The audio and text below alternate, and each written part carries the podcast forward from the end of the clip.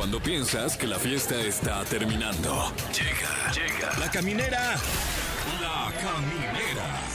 Con Tania Rincón, Fran Evia y Fergay. El podcast. Eh, Miércoles 31 de mayo, ya nos despedimos de este mes de la madre y vamos a dar paso a pues la antesala del verano, ¿no? ¿Ya va a empezar el verano? ¿O cuándo empieza? De empezar, ¿cuándo tendría que empezar? Ay, híjole, hace tantos años que no... No sabes de estaciones, que ¿verdad? No estoy allá en el verano. Ni la de Pantitlán, ¿te sabes?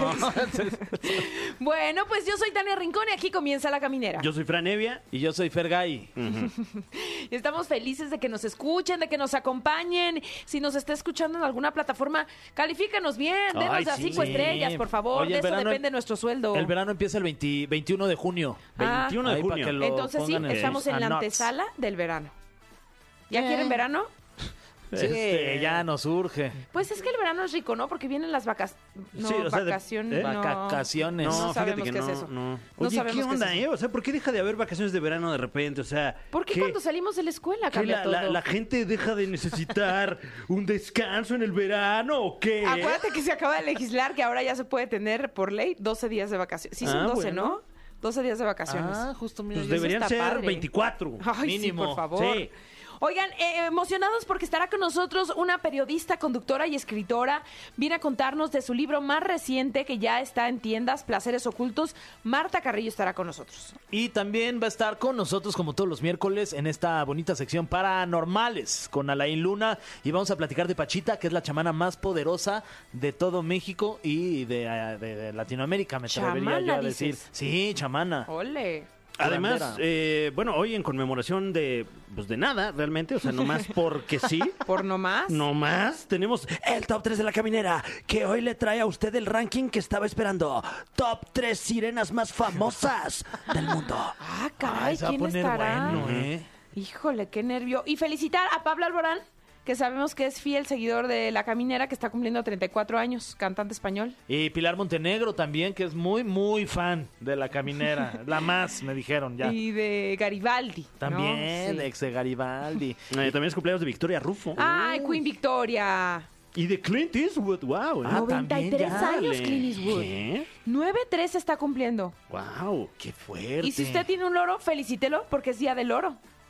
¿Ah, sí? Sí. Ay, los Ah, loros los son loros chidos. son bien padres, bien platicadores. Y además es el Día Mundial sin tabaco. Exacto. Ay, Así que hoy no le dé de fumar a su loro, por favor.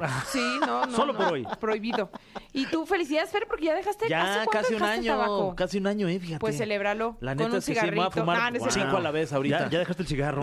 ya nomás te falta dejar el loro. No, ese, ese sí no, mi Fran. Ah, no, es, ah, es otra ave. Ah, no, no no. No jamás. ¿Cómo creen, oigan? No es cierto. Oye, este, tenemos regalos. Sí, qué emoción. Pases dobles para Hash este próximo 9 de junio en el Auditorio Nacional y pases dobles para Chucho Rivas este 9 de junio también en el Teatro Metropolitan. Y bueno, la única decisión que tomamos en este programa y que tomamos además con seriedad es elegir una canción de ombligo de semana. ¿Qué canciones tenemos, Fran? Ah, pues hoy en conmemoración así de nada, nomás porque sí, tenemos la categoría Canciones de Sirenas. ¡Wow! Así es, escucharemos el tema La calle de las sirenas de Cava. Uf. O tal vez escucharemos el tema Sirena de Sin Bandera. O será entonces tal vez que escuchemos el tema Part of Your World de Halle Bailey, la sirenita. Ay, no ya sé por cuál voy a votar, porque este día decidimos nosotros. No sé si se acuerden. Unánimemente. Unánimemente. Unánimemente. Bueno, pues, ¿qué les parece si arrancamos con esta canción? Es miércoles, mitad de semana, y aquí estamos en La Caminera. Camineros y camineras, estamos muy felices. Tenemos el honor, ¿qué digo el honor? El privilegio de tener una de las escritoras pues más importantes de nuestro país, porque si bien ha hecho novelas, pero también es periodista, es conductora, es una tremenda persona con una inmensa calidad humana que lo hace todo bien. La verdad es que estamos muy felices de que nos acompañe la única, la inigualable, Marta Carrillo. En este momento mi corazón se hizo así enorme, enorme. Gracias por Eres esas muy porras. querida, o sea, nos Ay, cautivas en la televisión, pero también a través de pues novelas que has escrito y de libros que has lanzado y justamente eso te tiene aquí. Nos vienes a presumir tu nuevo hijo. Pues fíjate que mi nuevo hijo es el número 8 ya. Sí. Estoy emocionada con esto. Es la tercera novela que hago. Y estoy muy contenta porque es un libro que de alguna manera fue bajando solito. Me sorprendió a mí porque yo no tenía idea de que iba a escribir un libro. Y de repente cuando los personajes se hacen como los dueños de tu vida y en las noches me secuestraban y yo decía, déjenme dormir. Y ellos decían, no, no, no, yo quiero que me escribas. Es, es muy padre cuando eso te pasa porque vas conociéndolos al mismo tiempo que casi que cuando alguien lee el libro, así los fui conociendo yo. Estas mujeres me fueron como seduciendo y contando sus secretos. Pero estas mujeres vienen a inspiración de alguien, de alguna historia que quizá tú conoces, de es que me gustaría saber lo que pasa por la mente de una escritora, o sea, ¿cuál es tu, co- como tu fuente de inspiración para tener eh, placeres ocultos? ¿Sabes qué pasa, Tania? Que cuando uno está en, en- que eres escritora, pasa como que eres una semilla y todo el tiempo estás eh, cachando ideas. Cuando conoces a alguien siempre dices, ay, cuando dijo tal cosa, ahorita que yo te di un abrazo y que dije, ay, qué rico hueles, ¿no? Y me dijiste, ay, es que me agarró el agua. Eso se me hizo increíble. Esa frase la puedo usar para un personaje, ¿me entiendes? Claro. Porque se bañó. Eso quiere Ajá. decir que se bañó. Le pegué al agua, Le- el le agua y el agua, jabón. ¿no? Entonces, vas todo el tiempo checando a la gente que conoce las historias que te cuentan y, y no te das cuenta cómo esas van impactando en tu vida. Y va nutriendo tus historias. Todo el tiempo. Entonces, yo, por ejemplo, eh, el año pasado me dediqué mucho a hacer constelaciones de mi propio linaje, porque esa es una historia de un linaje. Y entonces me dediqué mucho a trabajar sobre mí, pero yo no pensé que eso lo fuera a poner en un libro, porque estas mujeres son ficción, no son, no es ni mi tatarabuela, ni mi bisabuela, ni es la, ni la protagonista soy yo. Es, son, son una historia de, esta, de este linaje que toda está marcada por placeres ocultos, porque los linajes de todos nosotros van repitiendo patrones de conducta durante generaciones. Por Qué eso, por eso hay veces que a lo mejor ves, no sé, mm, historias de, de familias de mujeres solas, hombres a los que les quitaron las tierras, hombres que a lo mejor tuvieron este asesinatos como los Kennedy, familias completas que se van marcando, viudas jóvenes. Y Por la tragedia o por distintos por eh, factores. cosas. Las vas repitiendo y no te das cuenta a veces y hasta que lo haces consciente es cuando puedes trabajar en ello, ¿no? Entonces yo me di cuenta, por ejemplo, que mis mujeres todas se quedaban como solas, eh, como tristes, como se que deprimían. Yo digo, yo no quiero en mi vida, Claro. porque lo tienes que limpiar tú para que tú, tú y tus nuevas generaciones no traigan esa carga ancestral que se llama pues un karma familiar. O sea, es como decir un, un dos, tres por mí, por todas Sí. mis amigas. Justamente es una de las frases que yo utilizo, justamente porque creo que es eso. O sea, cuando tú trabajas, porque a veces decimos, bueno, pues yo lo limpié para mí, pero no, lo vas sanando y es lo que hace. Camila es la protagonista de esta historia y te cuento un poco de qué va para que me entiendas cómo es este, esto que a ella le sucede. Ella es showrunner, va a presentar su primer capítulo en una plataforma, va feliz, es una chava fregona, con principios, con valores, pero al llegar a este lugar en donde le va a cambiar la vida, encuentra que tiene un video sexual de ella con un hombre al que no se le ve la cara. Entonces todo se trata de ella. A partir de eso colapsa porque nuestra sociedad las mujeres cuando tenemos un problema sexual se nos juzga y se nos quita todo lo bueno que hemos hecho y se empieza a calificar toda nuestra conducta. Ella cae en una depresión, piensa hasta en quitarse la vida, como ha sucedido a, a las personas que han caído en un escándalo sexual se va a casa de su mamá, encuentra un escrito en casa de su mamá de una mujer que empieza a decir, me duele el corazón porque no me es permitido amar libremente, porque no puedo vivir mi vida como yo quiero y tengo que hacerlo siempre con placeres ocultos. Y cuando ve quién lo escribe es su bisabuela, Yaya, 100 años atrás. Ole. Entonces ahí empieza a decir, bueno, por- yo estoy repitiendo la misma historia de mi abuela. Y luego encuentra que su tatarabuela también pasó por algo similar, y su mamá y su abuela. Y dice, yo no quiero esto en mi vida, ¿cómo puedo hacer para generar una nueva realidad? ¿No? Y empieza este camino de sanación para el personaje, que ese es de como el arco dramático de toda la historia. Pero ir contando todos estos secretos de estas mujeres es delicioso porque es la historia de nosotras como mujeres, porque las mujeres hemos sido catalogadas y, de alguna manera reprimidas en nuestra sexualidad desde tiempos hace miles de años, cientos de años. Y estas mujeres de esta historia te lo van contando, cómo, cómo es vivir con esto y cómo antes era alguien que te decía, traes el pecado en la sangre y hoy es esta sociedad en la que nos convertimos a veces cuando algo sucede y en internet atacamos a una mujer. ¿no? De eso va placeres ocultos. Y como este linaje, pues es otros, que también nosotros si revisamos podemos ver mi linaje que tenía, de cada y cada uno de nuestros linajes. Sí, luego los patrones, ¿no? Que se repiten mucho y son muy constantes en, en las familias. En las familias. Eh, en este proceso de escritura, ¿qué redescubriste que dijiste, ay, esto yo no conocía de mi, de mi persona y, y lo descubrí justamente escribiendo este libro? Pues yo creo que el atreverme a escribir como escribí.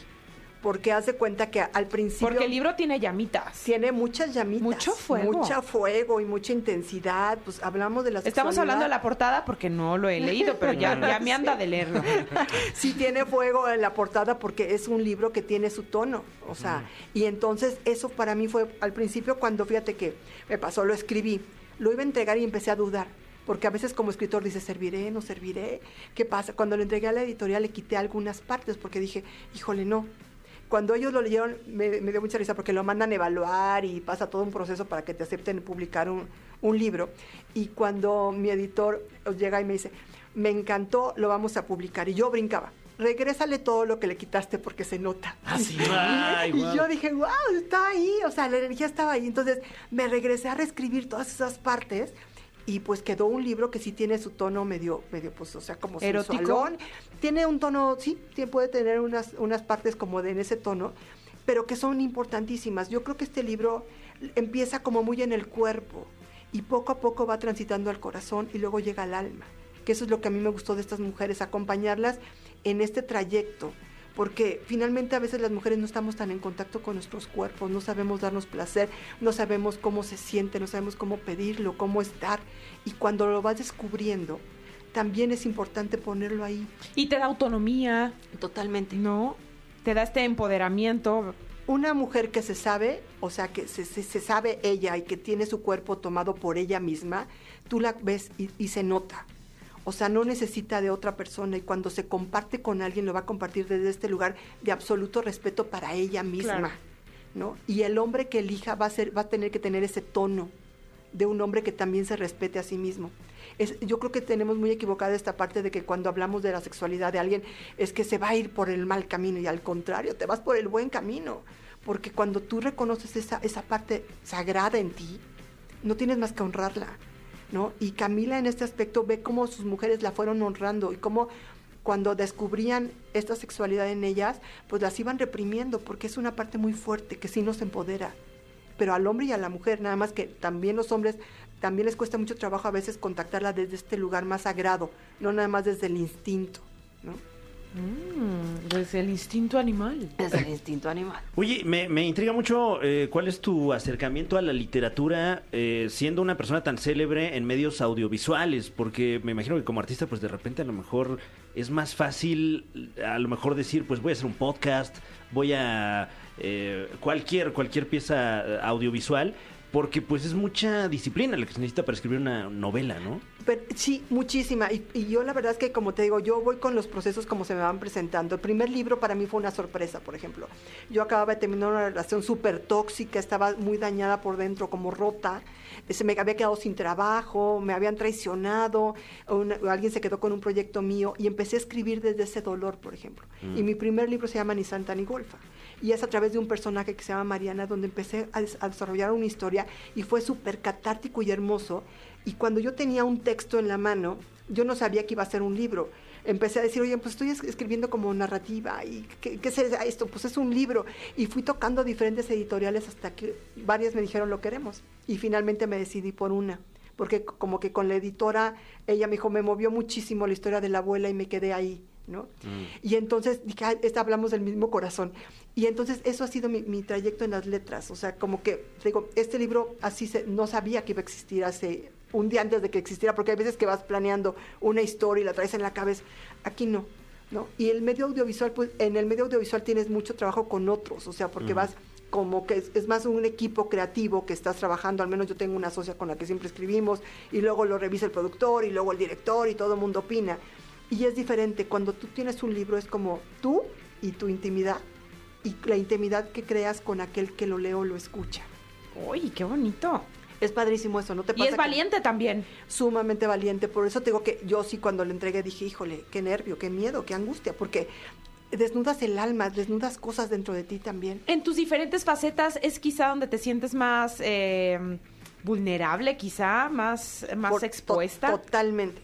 Porque es como realmente algo como que te habita, que pones en el exterior, al, los ojos de todos los demás, pero como de una manera muy individual y muy íntima.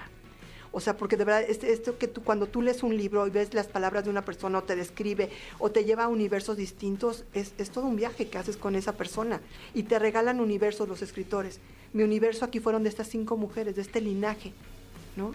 Y, y ponerlas ahí al, al frente, poner a una tatarabuela que fue vendida, por ejemplo, cómo el marido la tomaba porque se creía con el derecho, como muchos hombres se creían del derecho de tomar a una mujer porque era su esposa.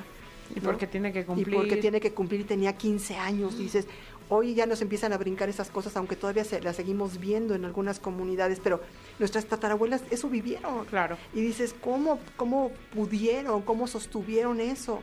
Entonces, es, es como, como permitir esa parte donde dices, esta es la historia de una tatarabuela que yo ya las quiero a todas, es como ya fueran como mi familia, porque ya se volvieron parte de la, de la mía, aunque no lo sean.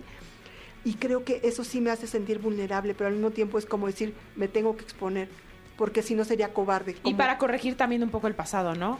para, sí, para todo, porque tienes que limpiar cosas y tienes que poner nuevos, nuevos como elementos y, y plantear a las nuevas generaciones que sí podemos sanar nuestro linaje, que, que, es, que es fundamental que volteemos a nosotros mismos y decir en dónde ando, en qué creo, qué traigo cargando de atrás, porque vienen nuevas generaciones. Claro. Desaprender. Desaprender, eso es lo más importante. Porque además estas mujeres que abrieron puertas, porque todas ellas, nuestras tatarabuelas, abuelas, bisabuelas, lo que fueran, fueron buscando terrenos para nosotros, ¿no? Y a veces no les damos ese crédito. Pero si hoy los cuatro podemos estar aquí platicando es porque ellos hicieron su chamba. Claro. ¿no? Entonces, y a veces no volteas y dices, oye, abuelito, te honro, de verdad te honro, porque gracias por esa vida que fuiste generando para que yo esté aquí. Se nos olvida. Se El- nos El, olvida. otro día una amiga que está leyendo el libro me dijo, no sabes qué ganas tengo de hablarle a mi abuela e irme a tomar un café con ella.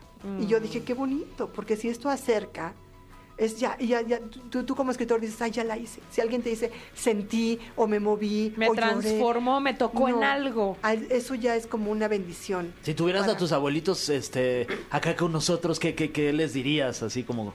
Pues mira, yo, yo de esta historia tomé el nombre de mi abuela, se llama Esther. Ok. Y pasó algo chistoso porque yo, o sea, me voy a 20 mil cursos, siempre ando en 20 mil cursos de todas, cosas energéticas y más. Y llegando a un curso, una persona se acercó y me dijo, tienes que escribir un libro con una mujer que se llama Esther. Y yo dije, Esther se llama mi abuela. Wow.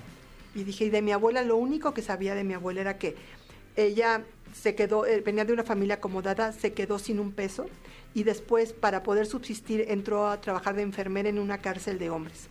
Y yo decía, imagínate lo que es para una mujer ese ambiente, esa historia. Y ese es el único punto que yo toqué en esta historia de esa mujer, ¿no? Y dije, es en, en honor a ella. Entonces yo dije, bueno, y esa es la única que conozco, porque del lado de mi papá no conozco. El pa- mi abuelo era tremendo, entonces tenía 400 mil viejas, entonces dejó a mi abuela con mi mamá abandonada y se fue a casa, se casaba, siempre se casaba, era muy cumplido, pero se casó como con 80. Hasta ¿no? eso, Hasta eso. lo hace oficial. Lo hace oficial, ¿no? Pero entonces mi abuela siempre vivió como una mujer de alguna manera seca por dentro y era muy triste verla a veces, porque decías, híjole, esta mujer que era fuerte, grande, imagínate para trabajar en una cárcel. O sea, eh, tenía que haber tenido un temperamento impresionante, acabó secándose y yo no quería eso. Si por mí fuera, podría reconstruir su historia desde otro lugar, desde un lugar de plenitud, porque creo que todas las mujeres necesitamos eso, o sea, ser plenos, igual que los hombres, ¿no? O sea, aquí no se trata de un género, se trata de los seres humanos. Venimos a este mundo que sí de por sí es complejo, pero la plenitud sí está en nosotros y sí podemos enseñarla a nuestros hijos y pasarla, porque es el mejor ejemplo es tú sentirte pleno, porque es, el- es lo que vas a- van a ver tus hijos y así como otros te marcaron, tú saber que esa es tu gran responsabilidad también. Claro. Ay, qué interesante está este tema. Pero vamos con algo de música y ya regresamos porque te vas a enfrentar a ese cofrecillo que está ahí. ¡Qué miedo, no! Sí, Es bueno, es, ¿Es bueno. bueno? Te va a caer bien. Ok, Sí. ¿hay placeres? Ocultos. Las preguntas las hicieron unos periodistas de espectáculos que contratamos. Sí, este, Pero de los de periodistas sí, de... no, qué miedo, Los amarillos, amarillos, amarillos. Rojas. El cofre de preguntas súper trascendentales en la caminera. Ya estamos de vuelta en la caminera y ha llegado el momento del cofre de preguntas súper trascendentales. Un cofre lleno de preguntas, todas ellas súper trascendentales. Hoy ya la enfrenta- siento, ya la siento, ¿eh? Ya siento su vibrar. Dame, dame, dámela. Hoy se enfrenta Marta Carrillo al cofre. Y pues bueno, vamos a leer Qué estos miedo. cuestionamientos. Empieza leve, Fran. Ya tengo el miedo. Nervios. De ti conocemos la filosofía darle más vida a la vida. ¿Qué nos aconsejas para darle más vida a nuestra vida? Ah, qué bonito. Yo creo que vivimos en momentos complejos. De repente vemos como todo lo que está pasando en el mundo y decimos, híjole, está horrible. ¿qué Que ya vamos no a quieres hacer?". ni ver las noticias. Ya no quieres ver nada y te deprime para ti, para las generaciones posteriores. Sí. Y yo creo que darle más vida a la vida es ir disfrutando cada momento. A veces no, no nos damos cuenta de cuántos placeres tenemos enfrente de nosotros. Simplemente hoy estando aquí los cuatro riendo, eso ya es darle vida a la vida. Y a veces esos pequeños detalles los dejamos ir. Y decimos, ay, pues fui a hacer una entrevista. No, hay que atesorar todo eso chiquito. Ese cuando olí ese, ese abrazo, ese beso que nos dimos.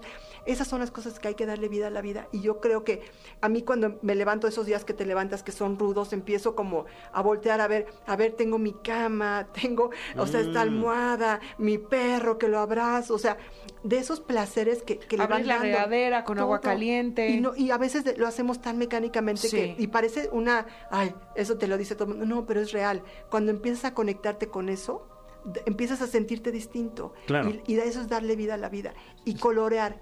O sea, yo, por ejemplo, tengo, soy como niña chiquita en mi casa, tengo como plumones y tengo pinturas y me encanta de repente estoy oyendo algo o me voy a, a una hoja en blanco y empiezo a agarrar colores. A veces mm, ponemos, pon- no podemos, no le ponemos color a la vida y la empezamos a ver gris y a lo mejor el, el agarrar un color, comunicarte con él, estar sintiéndolo, de verdad que hace diferencia. Sí, como, como estar ejercitando esta presencia para no estar nada más ansiosos pensando en, Sí. en qué sigue, ¿no? Ajá. Que vivir el ahorita, los quiero, compañeros. Ay, los quiero. ahorita mismo, en vivo. Siguiente pregunta, Marta. ¿Cuál consideras que es de las series o telenovelas más exitosas que has escrito?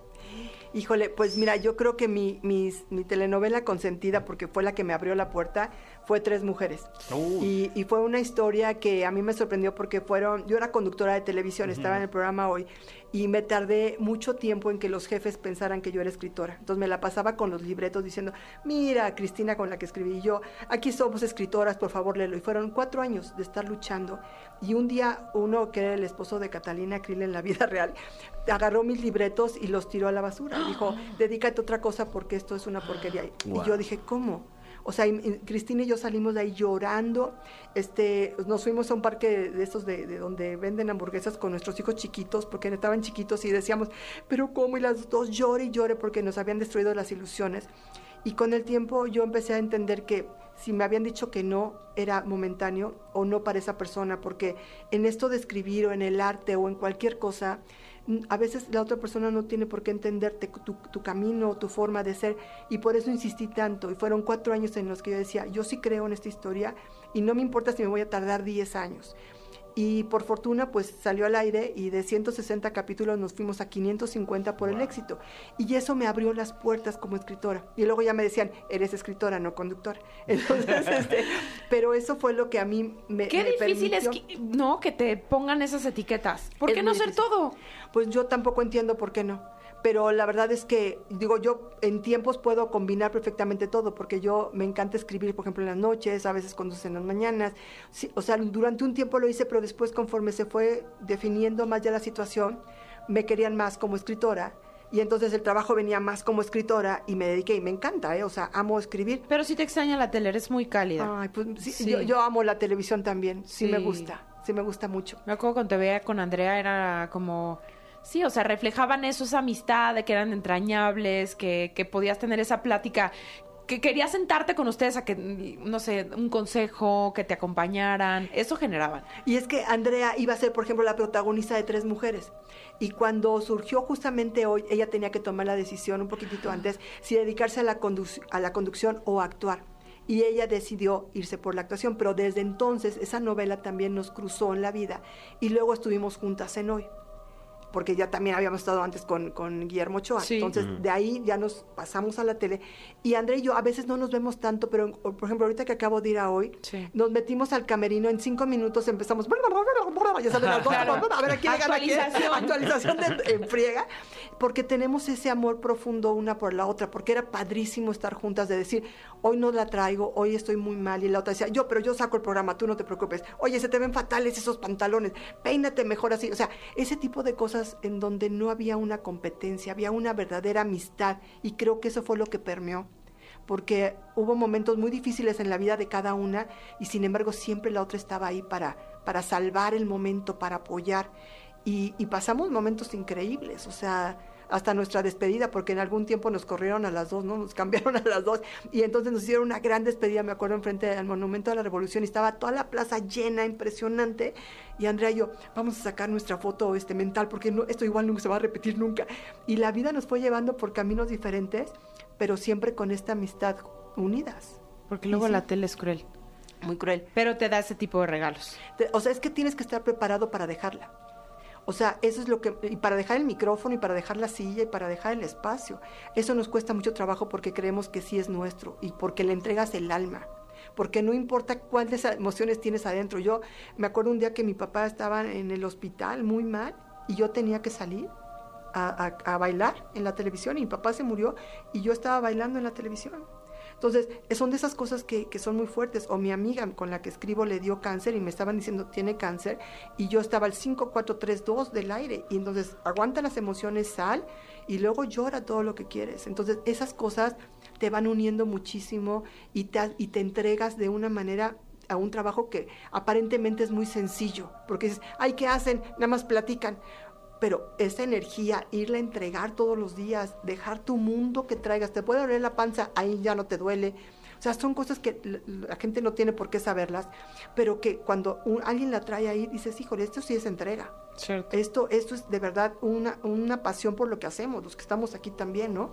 O sea, no importa el mundo que traes adentro, tú vienes y entregas lo que quieres a tu público porque es el que merece tu mayor afecto en ese instante. Qué bonito lo dices.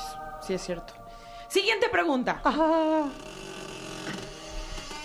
Ah, caray, nos salió una de todos responden. Ah, caray.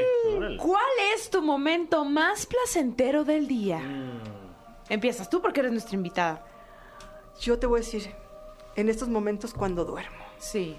O sea, yo cuando me entrego a mi almohada, a mi colchón y puedo agarrar el sueño profundo, es uno de los momentos más deliciosos que yo puedo tener en el ddía. Ay, qué delicia.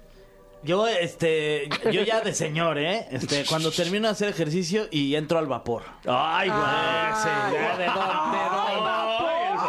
Pues, ¿qué pasa en el ¿Por qué vapor? Me doy, club? pues me doy un vapor. Dime, por favor, que te No, pones bueno. toalla, cochino. No, voy ahí arrastrándola por ¿De todo el vapor.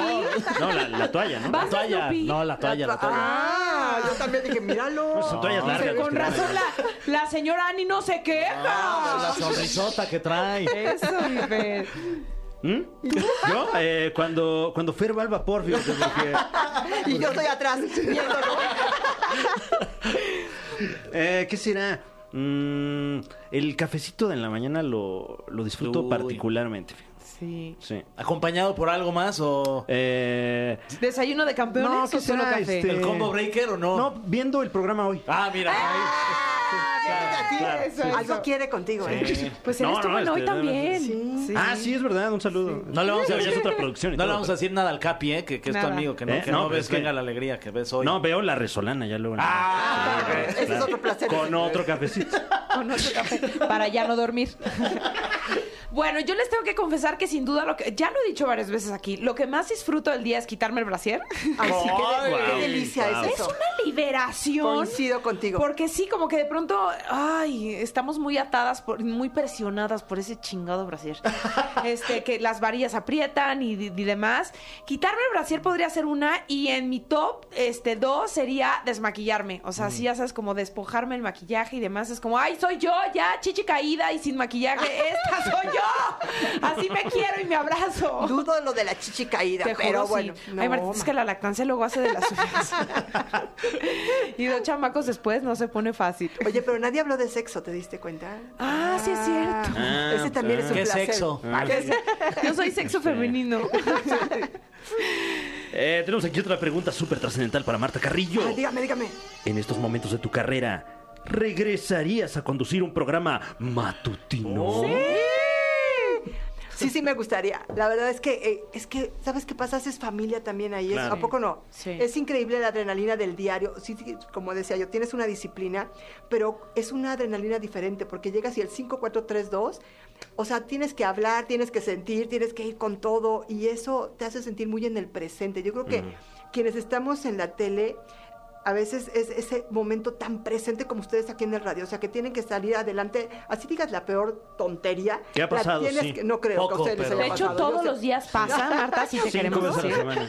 Pero, pero tienes que sacarla, ¿no? Tienes que decir, voy para adelante. Igual estás en la televisión y puede estar pasando un elefante delante de ti, porque a veces pasa, ¿no? Y tú tienes que hacer cara de que no pasa nada y seguir, con- o sea, viendo la cara como, como tranquila y normal, o te hacen bromas tus compañeros. Eh, de verdad, trabajar en un matutino es increíble, ¿no? O sea, Sí, porque ¿qué todos tal? los días cambia. Es padrísimo. Y justo, decir, del momento en que lanzas la primer palabra del día, pues tus compañeros ya te vibran y ya te sientes si vienes cansado, si vienes Sí. de buenas, si tuviste un mal día, si te está costando trabajo, o quizá la estás pasando muy bien y eso te, te genera una conexión, un vínculo con ellos que difícilmente puedes desarrollar con amigos al- o con tu propia familia, ¿no? Aparte son muchas horas. Muchas. Entonces estás todo el tiempo platicando y lo que no se ve al aire los demás están chismeando, porque hay como, ahora que ya no hay el camerino individual, sí para cambiarte, pero que hay como camerinos grandes para convivir de alguna Sí. manera el comedor de hoy. El del desayunador No, el de del hoy. desayunador Es- de hoy. Ahí es el verdadero desayunador y chismeando. Ahí. ahí es donde yo sí he ido ahí Sí. varias veces y entonces uno es cuando platica las cosas sabrosas y ricas, ¿no? Sí. O sea, ese podría ser un, un reality aparte. Si esa O sea, mesa hablara. Esa mesa hablara, no manches. Sí. No, entonces eso es lo que te hace un matutino también, independientemente de lo que sucede a cuadro, ¿no? Porque el cuadro también es padre y es increíble y conoces a mucha gente y te conectas con mucha gente diferente y eso me- los temas que se tratan. Pero sí es muy divertido estar en un programa. Ay, pues esperemos que se dé muy pronto. Sí, Así, divertido. Andrea Rodríguez. Mañana hablamos. Llamando, llamando. Exacto, llamando, llamando. De verdad, muchísimas gracias Ay, por estar gracias con nosotros aquí en La Caminera. Nos encanta que nos vengas a presentar Placeres Ocultos, que ya pueden, eh, me imagino también en todas las plataformas digitales, Está- audiolibro. Audiolibro lo hizo Vanessa Bauchi. Ay, wow. Entonces sí está órale, increíble. padrísimo. Entonces está ya en físico, audiolibro y bueno, y como ebook. Así es que Ah, ahí está. padrísimo. Yo soy de la vieja escuela, que sí me gusta tener mi librito Yo ahí. soy igual, o sea, yo tengo que olerlo, o sea, subrayarlo. Sí, sí, Me sí, gusta sí, una sí. frase y hago eso, o sea, tengo mis marcadores. Claro. soy súper nerd en eso. Me encanta tener toda esa parte como de colorido también en los libros. Ay, qué bueno. Pues nos encanta eh, Placeres Ocultos, que ya está a la venta para que usted lo consiga y conozca más de la historia de Camila y pueda salvar no solamente a su linaje, sino al de todos los que van a leer Eso este libro. es. En una novela muy inspiradora. Muchas gracias, Marta. Gracias. Gracias, un Gracias. placer. Vamos con algo de música y seguimos con más en La Caminera. Amigos de la caminera, a todos nos gusta el regional mexicano. ¡Sí, señor! Entonces no puedes perderte Banda para Todos, la experiencia musical más divertida del año. ¡Sí, señor! Eso, disfruta de música en vivo, una gran producción y lo más importante, ser parte de esta gran fiesta. Todo en un solo lugar. Porque esto es Banda para Todos. Te esperamos a partir de este viernes 2 de junio en el Foro Puebla, de jueves a sábado a las 9.30 de la noche. Compra tus boletos en Ticketmaster. Ahí está. ¡Ay! Ahí está la salió mención, me de- salió pero perfecta, eh, sin equivocarme, porque estamos en vivo, y ni, modo que oso. No, Oye, vamos a ir a un corte y ahorita vamos a regresar con el top 3 de Fran Nevia, que no se va a convertir en música. Ah, ok. Como quien dice música, como Ajá. quien dice, pues síganos aquí en La Caminera. Sí, música, es que, es que Bueno, y como todos los miércoles, sí, se sabe que la sección ganadora, la que nos da los puntos más altos de rating, ¿Ah, es sí? el top 3 de Franevia. con Fran Nevia. Eh, no creo, pero Con muchas gracias. Franevia como escritor. Eh, aquí, aquí, eh, gracias por el espacio y felices- felicidades por el programa. Este, Es tu programa, Fran Nevia, eh, también. Quiero boletos. No. Márcale a Monse. Monse. No, bueno, para mí un enorme placer traerles a ustedes la numerología, las estadísticas, porque ya empieza el top 3 de la caminera, que hoy así nomás porque sí, le trae a usted los datos duros, le trae a usted toda la data. Hoy presentamos top 3 sirenas más famosas No del mundo. me encanta este tema. No, no sé por qué ahorita está muy en De boga. moda. Sí, esta criatura mitológica. Tiene que estar la de Rigo Tobar. ¿Eh? Tiene que estar la Ah, bueno. La del pues- policía también. Eh, ¿Cuál esa, policía? esa es muy La célebre. sirena. Ah, claro, la esa es muy- sirena. sí, esa es muy popular. Ay, sí, es cierto. Ay, había ojalá que en esté, mi esa. Fran. Oigan, sí, este, un, un atento llamado a nuestros amigos allá de, de la ley, de la autoridad. ¿De la tira? Sí, no, de la Ojalá tira. que también esté la de Rake, la Por- sirena. por- Eres por- sirena. No, esa es la sin bandera. Digo, de sin bandera, hombre. Son- Trabajas en una estación de radio, Híjole, mano. Chifer. Te las deberías de saber todas. No, pero hay una de Rake que le dedicaron a una, Ahí una está. sirena. Ajá, Sí, justo. sí, la de este. La de la sirena de Rake. Bueno. Eh, pues dicho esto, Y a vamos- todas las que andan sireneando en los antros también. Ay, ese es- qué Esa no me la sabía, ¿eh? ¿Viste? Oye, Tania, no Está bueno manches, ese- Tania. El paso de la sirena. No me ¿eh? están viendo, pero estoy haciendo ¿Eres un Tania? tongoneo. ¿Eres Tania la Sirena Rincón? Es más o menos, sí. Sí tengo esa fama. No, no es cierto. Así que dicho esto, hagamos esta breve mención de las tres sirenas más famosas hoy por hoy. Ok. Uy, No de toda la historia. Estoy sino tan lista. Hoy por hoy. Hoy por hoy. Así que, puesto número 3, una sirena que usted dirá, ah, caray, ¿y esta por qué llegó a la terna? Puesto número 3, la sirena Madison de Splash. No manches, esa es mi de mis ¿Se acuerdan de la película Splash? No. La que es el agua, Exactamente. ¿no? Hace como... psh. Bueno, Splash. es, es la onomatopeya Ajá. que haría en este caso una sirena al entrar o salir del agua. Oh, no, mató Pella. Que eso sería una, una onomatopeya de alguien que está siendo atropellado. Claro. Oh, no, me atropellan. Ay. Eh, la película Splash, también conocida como 1, 2, 3 Splash.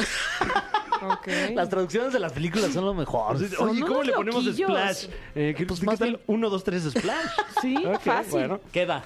Eh, recordemos esta película porque salía mucho aquí en el Canal 5 en Ajá. nuestro país. Eh, una película estelarizada por Tom Hanks. eh, El maestro. El maestro Tom, Tom Hanks, de cuando hacía comedias todavía. Claro. Qué En el año época esa. 84. Y trata... Ah, pues por eso no la he visto, porque todavía no nacía. No, bueno, pero... ¿Pero nunca fuiste a Blockbuster allá Sí, a rentarla? Pues rentaba Liberan a Willy. ok, bueno, está bien. ¿No se acuerdan cuando No, está íbamos buena, a está buena, a es Willy? buena, No, sí, sí. sí, Lo seguimos claro. liberando de, Sí, pues, de repente. La 2 Ahorita también. yo no tengo porque- nada que liberar. Bueno, que también comes uvas, tampoco ahí esto es muy sano. Porque yo voy todas las mañanas. Ahorita ya no me dan ganas de liberar. Perdón, ok, perdón. ya me pasé de información. Ok, bueno, este. No, pues qué envidia también. ok, eh, la sirena Madison, interpretada por Daryl Hannah. ¿Y de qué se trataba la película? De que Tom Hanks se encontraba una sirena. Así ¿Ah, nomás sí? porque Y sí. le dice, eh, sirena, oigo tu canto de María, lo que Rake. que- Que no, que de sin bandera. Ok, ok. Y entonces deciden intentarlo, deciden entablar una relación amorosa, pero descubren que es difícil que alguien que vive aquí en la superficie Mm. se enamore de una persona mitad pescado. Y la verdad es que sí está difícil, o sea, Pues sí. la lleva a su departamento. ¿Cómo van a y hacer así. el acto amatorio? No, bueno, eh, mira, ni, ni lo había pensado. Eh, Sí, mira. Porque los ombligos se emparejan, pero luego... Luego No, allá y luego- abajito. Sí, sí, sí. sí. Eh, entonces, bueno, eh, si no la usted Ah. visto, recomendada. Recomendada, Ok, claro que sí. Slash claro que 1, sí. 2, 3, tamarindo. Eh, 1, 2, 3, Splash. Ok. ¿También conocida Ah, como? 1, 2, 3, tamarindo. Digo, 1, 2, 3, Splash. Oh, maldita sea. ¿Tamarindo que es un juego? ¿Qué? No, nunca se... Ay, te falta una canción, barrio. sí. 1, 2 y 3, tamarindo. 1, One, 2 y two, 3. three, tamarindo. La neta no la había escuchado. Te falta barrio, sé. fe. Bueno, entonces vamos rápidamente con el puesto número 2. Una sirena que es mucho más popular. Y usted dirá, ah, caray, esta porque no fue el uno, porque se oye que es muy popular. Puesto número 2, la sirena de Starbucks. Mm, ah, claro. Muy famosa. Ok, ok, veo que este. Ah, los cosas que les pones arriba para Ah, tapar. bueno, eh, la, la, la mascota de esta Sí, sí, sí. empresa multinacional, Starbucks. La figura. Mira, ahí lo estamos viendo. Ah, claro. claro. Es una, es una sirena, sí, en efecto. Ahí. No está. sabía es que era una verdad. sirena. Y bueno, platicarle a usted que a partir del año 2020. Me eh, siento tonta por no saber que era una sirena. Starbucks se ha convertido en la cafetería más popular del mundo. Hay 32.600 tiendas, más o menos, en todo Aquí el a mundo. la redonda, ¿eh? Nada más. Y bueno, eh, casi que se ha duplicado su crecimiento cada año durante Órale. la Wow. última década. No es una empresa tan longeva, existen desde 1971 y son de allá, de Seattle, Washington, de donde también es Nirvana y muchas otras bandas de, de- de grunge. eh, que bueno, nada tiene que ver con el grunge eh, Starbucks. Mm, mm. Pero sí es una sirena muy famous. Sí, vaya que sí, ¿eh? Vaya que sí. Entonces, bueno, dicho esto, pues ya es muy popular. Apoye local. Apoye Apoye el local. café local. Consume local. Sí, sí, sí. Bueno, pues vámonos con la 1, con la 1, con Claro la que 1. sí, Eh, tú lo has dicho. Puesto número uno, una sirena ¿Cuál que será? seguramente usted, desde que empezó este segmento, dijo, pues obviamente van a hablar de ella. Puesto número uno, la sirena más famosa de todo el mundo hoy por hoy. Puesto número uno, una sirena que ha tenido no una, sino dos versiones en la cinematografía. Esto nada más de Disney, porque ha habido muchas más versiones. Puesto número uno, la sirenita. Ay, claro, claro. Ariel. Ariel la Sirenita, que bueno, es una obra del año 1837 No manches. del autor Hans Christian Andersen. Andersen. Eh, aquí muchos la conocimos por la versión de 1989, La Sirenita. Esta animación eh, eh, pues a mano, como se hacían en ese entonces, muy popular en nuestro país. Y este mismo año sale La Sirenita, versión de 2023, que pues ya es eh, el número uno de, de la Y taquilla por en favor, nuestro Disney, país. háganos un favor. No suelten luego los, o no los liberen los derechos de, de- de la película, porque ya vieron lo que hicieron con Winnie Pooh. Se puso bien. Se puso bien dark. Sí, el Winnie no. Pooh asesino. Eh, eh, el caso con La Sirenita es que es una obra ya de dominio público. Mm. Eh, Ay, sin embargo, otra. ha sido tan famosa la versión de Disney que. Hay que que, juntarnos pues, y la compramos. Sí, mira, ahorita yo traigo... ¿Cuánto costará? No, pero es que, traigo es que- morraya, es nada que no más. cuesta nada. O sea, podemos ¿no? hacer nosotros nuestra sirenita y, y no pasa nada. Sí, exacto. Aparte, pues tú, tú no eres la sirenita Rincón. Ahí está. Ah, sí, sí, sí. Pues mira, cono- ya está la pro- conocida en el bajo mundo Ya tenemos como a la, la- sirenita a Rincón. a la protagonista. Sí. sí. Por mover el esternón de una manera simpática. Y, eh, eh, bueno, todos recordamos la, la versión de 1989. Se ha hablado mucho de esta Me versión. siento tan en las vieja, redes sociales. ¿Eh? Me siento muy vieja cuando dices que se estrenó en 1989. Este, Yo ahí ya, yo ya ahí, ya, yo ya estaba en la universidad casi. Ya tenías películas en Ya el tenía blockbuster. peleas en la Coliseo. Pelícanos en la bahía. eh, yo la vi ya más en VHS, ya este. igual de anciano, Ah, sí, ¿no? Sí, sí, sí. sí.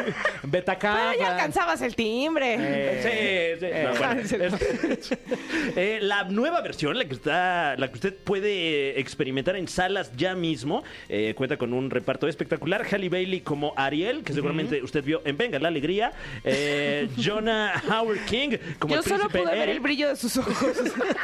Ese nada más no lo vamos a dejar, ¿verdad? No, no. Eh, ay, ay, perdón. David Diggs como el cangrejo Sebastián, Jacob Tremblay como el pez Flounder, Javier Bardem como el rey Tritón y Melissa Grande. McCarthy como la malvada Úrsula. Esta película ya eh, recaudó más de 95 millones de dólares en Estados Unidos y pésele a quien le pese. Porque es de peces. ¡Ay, ya!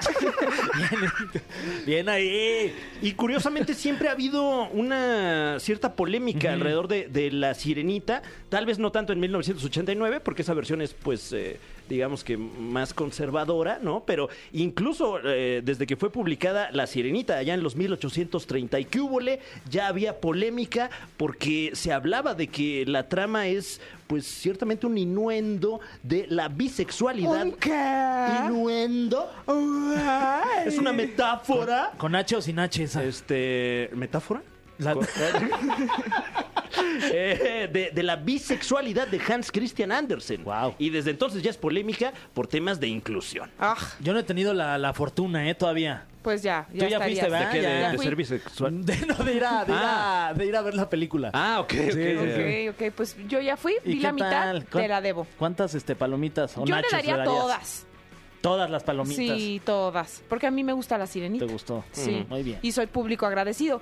Pero bueno, estaremos al pendiente de todo lo que acontezca con esta película. Pero mientras tanto, vamos con música, ¿les parece? Sí, sí, sí, Porque sí. ya viene, ya viene, ya siento el miedo. Es más, me voy a poner mi suéter porque me dio frío. Vamos a regresar con Alain. Ay, chalaín, a ver.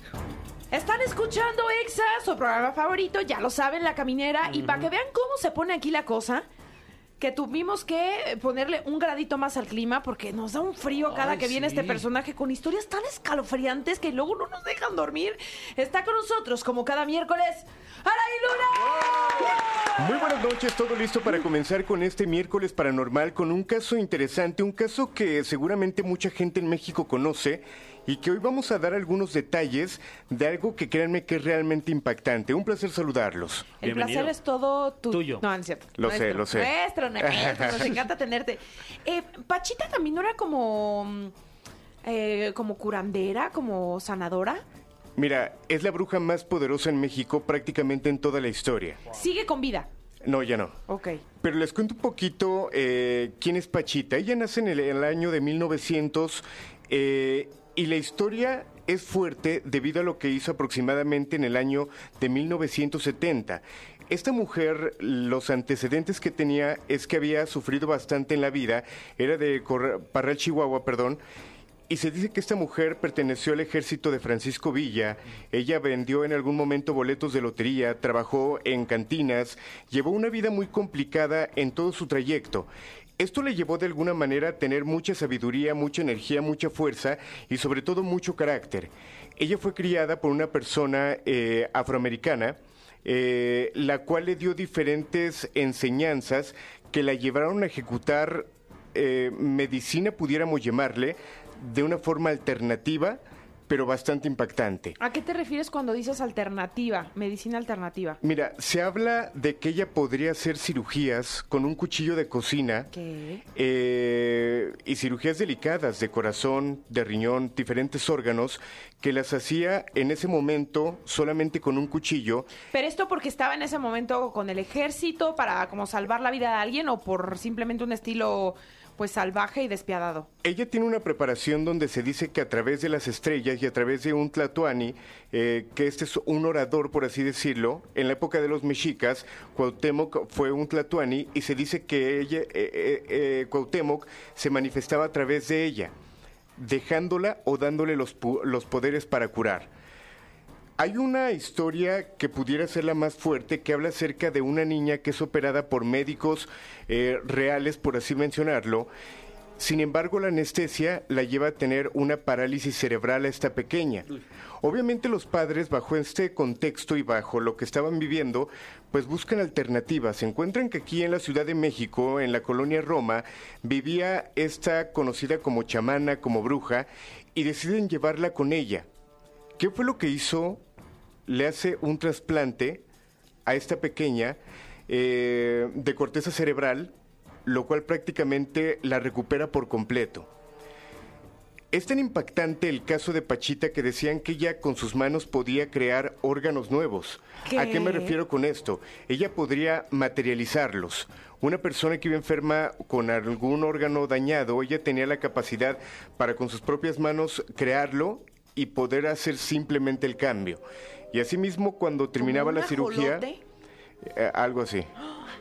Y al final de cuentas, ella solamente colocaba las manos en el paciente a, a quien había operado y la herida simplemente pues se cerraba.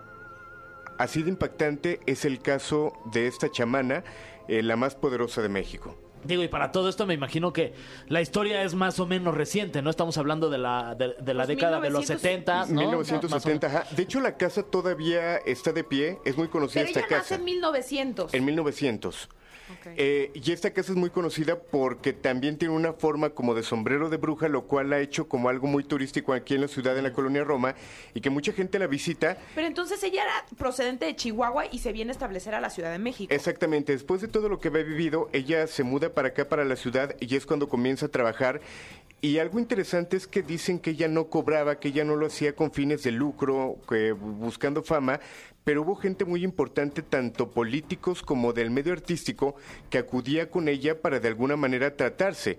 Eh, fue tan conocido el caso que una persona muy importante, de nombre Jacobo Greenberg, decidió también estudiarla para ver qué era lo que pasaba sin llegar a ninguna conclusión. Realmente la tomaban como una persona con poderes. Nota al pie, este, yo me acabo de enterar que este personaje, que era un científico mexicano. Ajá, era que- neurocientífico. neuro- neurocientífico, es eh, hermano de Ari Telch.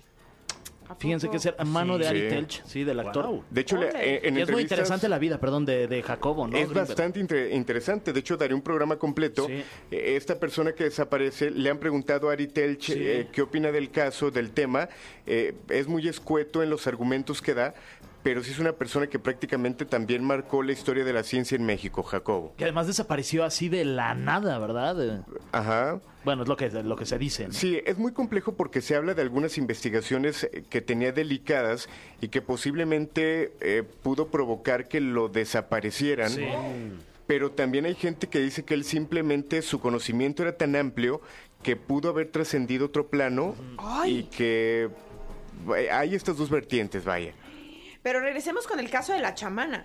O sea, porque seguramente debe haber testimonios o gente que pudo, no sé, ser sanada por, por, por sus poderes milagrosos. Cuéntanos más. Mira, hay una cantidad impresionante de fotografías eh, que les voy a compartir para que la gente los pueda ver, donde hay personas que simplemente están sentadas en una silla y Pachita está trabajando con un cuchillo, abriéndoles eh, la cabeza, haciendo las cirugías. Las personas se ven despiertas, lúcidas, y ella está trabajando en ese momento. Ella decía que cuando trabajaba eh, prácticamente era como si algo tomara posesión de ella, lo que le provocaba tener estos poderes y que de alguna manera le ayudaban eh, pues a curar, vaya. O sea, como, digamos como que sus manos eran tomados por un ser supremo y hacían, la hacían actuar a través de- de- del conocimiento de, de, no sé, médico. Exacto. eh, se argumenta que puede ser los conocimientos mexicas, pero hay personas que también pueden decir que tenía parte del conocimiento africano, que como ustedes saben, en África y en Nigeria, pudiéramos decir que la brujería es donde es más fuerte, en Cuba, en estos lados la brujería es muy fuerte. Y se dice que estos conocimientos la forjaron también para poder llevar a cabo este tipo de cirugías. Oye, ¿sabemos si tuvo familia, hijos? Si esta forma de curación la heredó, la enseñó, dejó este, este legado a alguien? Ajá. Fíjate que no hay rastro. De hecho, lo que queremos buscar es esta finca para saber si hay alguna línea que podamos seguir para encontrar tanto familiares de personas que se hayan de alguna manera atendido con ella o familiares de, de esta bruja, de esta hechicera, para poder de alguna manera ahora sí que conocer más de la historia. Pero a ver, estamos hablando que en general eh, ayudaba o generaba un bien común o, o- o gracias a sus poderes trató de perjudicar o hizo el mal a alguien. Solamente hay los argumentos de que ella ayudaba, de estas cirugías, de estos milagros, pudiéramos llamarle, que ella realizaba. Por lo regular, cuando un brujo es bueno, esto es importante señalarlo, se dice que tiene que saber hacer tanto brujería mala como buena para poder de alguna manera trabajarla o atacarla. Si tú eres un brujo que argumenta que no hace nada malo, que solamente sabe brujería blanca, pues de muy poca forma vas a poder atacar cuando hay un trabajo de brujería. claro. Exactamente. Por eso tienes que saber cómo ambos lados de la, de la brujería. Sin embargo, ella solamente, a pesar de que conocía, solamente trabajaba con esta magia para curar. Oye, ¿sabemos si hay este más personalidades, nombres que, que quizás haya, hayan ido a visitar a esta curandera? O que se hayan visto beneficiados También. por su magia. Fíjate que estuvimos buscando nombres, no hay como tal, de los políticos que se mencionan no existen nombres, pero sí se habla que era una cantidad impresionante de personas importantes en ese momento que la visitaban. De la y adem- política, Y del además gratis, pues vas, oye. ¿Pero por qué gratis? No, pues dice que no Sí, cobraba. no Ah, es no lo que se cobraba. cuenta. O sea, nada más el parquímetro, ¿no? Aquí en la Roma. Sí, pero... que es carísimo. De las Eso sí, carretas y eso de sí los está para caballos. dudar. La mayoría de las personas que saben de brujería, eh, al momento de cobrar, los que te dicen yo no cobro nada, lo que sí te reciben son ayuda o donaciones. ¿Por qué? Porque están recibiendo a lo mejor tu karma y tiene que ser a cambio de algo para que quede como empate, por así mencionarlo, y que no se quede como el trabajo o lo malo a la persona que te lo está quitando. Wow. Hay un documental, ¿no? En, YouTube de History Hay Channel. muchísimos, muchísimos que Muy documentales. interesante, sí. De, Sí. de esta De chamana. Pachita, sí. Sí, hay muchísima información y sobre todo, repito, lo interesante seguramente estaría entrar en esta casa para ver desde la energía que se maneja hasta lo que llegan a platicar eh, de alguna forma. Ay, Dios mío, es que estamos haciendo aquí en la cabina cara de Watt porque nuestro productor nos está haciendo el favor de mostrarnos algunas imágenes de ella en acción, ¿no? En una Sí, un, un cirugía. procedimiento quirúrgico ahí eh, Ay, muy muy, a mano alzada Sí. de esta sí, señora. muy fuerte. Como que el señor de atrás le está metiendo el puño, no sé dónde, ahí como que se ve que, que- Sí, yo creo que, que está haciendo un ahí un- eh, varios Como ahí, la médula. trabajo. a la médula. la Ajá. espalda. atacando varias áreas al mismo Sí. tiempo. Ahora, aquí en las fotos nos podemos dar cuenta y en los diferentes documentales que no hay truco como tal. ¿A qué me refiero con truco? ¿Han escuchado hablar de que hay personas que te hacen limpia con huevo y que al final en un vaso De llegan agua. a romper el huevo Sí. y salen cosas? ¿A ti te han Sí, pasado el huevo en el, por algún lado del cuerpo? Afortunadamente no. Pero eh, ojo, ojo con esto porque la mayoría de los brujos que lo llegan a hacer se dice que meten el huevo en vinagre. Esto hace que el- el- la casca, el cascarón, se ablande y pueden meter eh, clavos, eh, alfileres y al final cuando lo rompen enfrente de ti, pues parece que realmente están sacando algo, pero es un truco que también muchos han realizado. Realmente es muy complicado que en un huevo pueda salir algo. Hay personas que también te llegan a hacer aberturas y llegan a sacar desde ratas, pedazos de serpiente, cabellos de tu cuerpo cuando hay algún trabajo real de brujería. Guau. Ay, no, sí me dejaste de a seis. Y tú comiendo tu uva, Yo perdón. comiéndome mi uva. A mí ahorita lo que me van a sacar es fruta. Pues sí. No hacían, no, no no tenían anestesia ni nada, ¿verdad, Pachito? O sea, no- Absolutamente nada. Así a la brava, vámonos. Sí, caso que Ah, un, este. Un trago, yo creo. Sí, por lo menos algo de, de tomar, Una algo que te, algo. que te atonte. Sí, pero aquí lo importante es chequen las fotos, chequen la información, porque no hay nada como verlo y quedarse realmente impresionados con este caso real. Repito, la bruja más importante de México, la bruja Pachita. La chamana más poderosa de México. Totalmente. Wow, pues vale la pena investigarle y que veamos todo el material, los documentales que existen en las distintas plataformas de su preferencia, ¿no? Alain, como siempre, muchas gracias. Un placer y bueno, eh, próximamente vamos a seguir preparando más temas. Si tienen alguna evidencia, fotografía, audio, video que compartir, háganla llegar y con gusto lo vamos a mostrar aquí en la caminera. Ah, ya, ya no estoy tampoco chingando. Ya, ya estuvo bueno, ¿no, ¿Qué Alain? Ya, ya, no me están siguiendo. Ah, que ¿qué? tenés que acabar todos mentándosela. Ah, porque mira, te voy a Ah, decir sí, una hijo cosa. de Yo tu siempre pelona. le digo, No, vas a ver. es que hijo que de- traía decir, Lucas sí, como de hijo de interesante, menos, o sea, esas generalmente cosas dice la sí, pero de frase, bien culto, y luego no, cuando pero dice, ¿sabes lo que te descansen si es que pueden, es ya cuando empezamos a, Avísanos. A reclamarle, ¿no? Pues cómo voy a descansar. Así como uno va a Sí, decir. exactamente. Sí, sacas pero de no, el- Q falta. Manejado como el profesor Longaniza. Ah, No, pues, Alain, muchas gracias. Un placer. Nos vemos el próximo miércoles. Escuchamos, perdón. Y descansen, si es que pueden. Oh, no, pues es que Ahí es. también, ya también. la cagué yo, yo me adelanté. Una disculpa. Cagándola desde Era aquí, siempre. este es el cue para empezar a no, decir de esta estupidez. Ahora menos voy a descansar. pues, Vamos con esta Ya música. doble aquí ya. Ay, pues nos tenemos que despedir, no sin antes, como todos los miércoles, ombligo de semana, la canción con la que vamos a decir bye. Chayo, nos vemos, hasta pronto, arrivederci. Orgua. Wow, voyage. multicultural, Oye, ¿eh? pol- políglota. Sí, sí. Aloha, Sí. No se sola, ¿no? ¿eh? Pero también adiós, ¿no? ¿O- o Ah, no? pues sí. Bueno, no sé, o sea. No, yo tampoco. También, si se está yendo alguien y le gritas ¡Hola! Ah, Está- sí. O sea, Aloha, ¿no? Sí, También se vale. es Ok. como- Bueno, a la de tres decimos. Una, Una, dos, tres, la calle de las sirenas. Ay, ¿Qué? qué Perdón. básicos. Pero Este, está bien. No, a ver, otra vez. Eh, Una, dos, tres, la, calle de las sirenas. Oh, que la- ¡Eh! ¡Me uní! ¡Ya no me quedé fuera! ¡Uh! Nos despedimos con la calle de las sirenas, por supuesto, de Cabá. Es como oldies but goodies, ¿no? Esta canción, así que aprovechando que las sirenas están de moda, nos despedimos con esta canción. Así le hacen, ¿no? No, no me sale, no llego. O le hacen también así. ah, ah. Hasta mañana.